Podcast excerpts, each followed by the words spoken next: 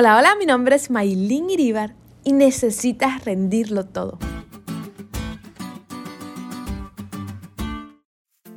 Hoy les voy a abrir un poquito mi corazón para contarles algo que me pasó algunos años atrás. Yo estudio violín desde los 7 años y desde pequeña siempre tuve problemas con mi profesora de violín por el hecho de ser cristiana y específicamente adventista del séptimo día, porque ella no entendía que Dios estuviera por encima de todo en mi vida, por encima del violín y de mi carrera.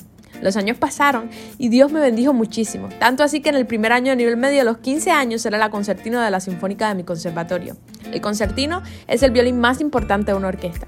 Hicimos conciertos, toqué varias veces en la televisión, en festivales internacionales importantes de música. Todo bien hasta aquí, Dios estaba bendiciéndome y estaba haciendo lo que me gustaba. ¿Qué más podía pedir? Pero llegó un momento en que mi fe fue puesta a prueba. Comenzaron a coincidir los conciertos viernes de la noche y sábado, y para no hacer la historia más larga, porque es bien larga, la directora de la orquesta me dijo que necesitaba escoger o Dios o mi carrera, porque si seguía así nunca había, nunca iba a llegar a ningún lado. Tendría que hacer a un lado lo que venía haciendo más de la mitad de mi vida.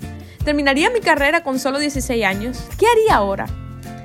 En la lección de hoy vemos que Abraham fue puesta a prueba. Génesis 22 se ha convertido en un clásico de la literatura mundial y ha inspirado a filósofos, artistas y no solo a los teólogos.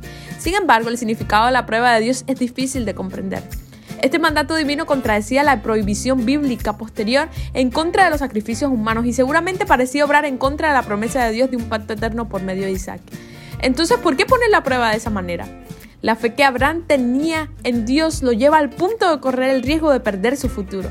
Y sin embargo, debido a que confía en Dios, hará lo que Dios le pida, por más difícil que sea de entender. Al fin y al cabo, ¿qué es la fe sino confiar en lo que no vemos o entendemos por completo? La fe bíblica no se trata de nuestra capacidad de dar a Dios y de sacrificarnos por Él, sino de nuestra capacidad de confiar en Él y recibir su gracia, mientras comprendamos cuán indignos somos. Abraham entendió eso. Él lo rindió todo, Él lo entregó todo y Dios le dio todo. Volviendo a lo que les contaba al principio, yo tomé una decisión. Me quitaron el puesto de concertino de la orquesta, me planteé el tomar otra carrera, pero Dios tenía otros planes. Recuerdo que en esos momentos de luchas con Dios, en esas horas orando en el techo de mi casa, mirando las estrellas y preguntándome qué iba a pasar, sentía a Dios diciéndome, Maylin, aún no me has vendido tus sueños. Ríndeme todo lo que tienes y yo te daré mis sueños para ti, porque mis sueños son mucho más grandes que los tuyos. Hace ya tres años de eso, y quizá algún día les termine esta historia, pero hoy quiero decirte que te puedo asegurar que no hay más grande decisión, no hay mejor decisión que puedas tomar que rendirle todo a Jesús. Ríndeselo todo, aun cuando parezca locura y no esperes más para hacerlo. Cada área de tu vida, cada pedacito, cada sueño, cada anhelo, todo ponlo a los pies de aquel que es el mismo ayer, hoy y siempre. Te aseguro que será la mejor decisión que tomarás porque con Jesús nunca hay pérdida.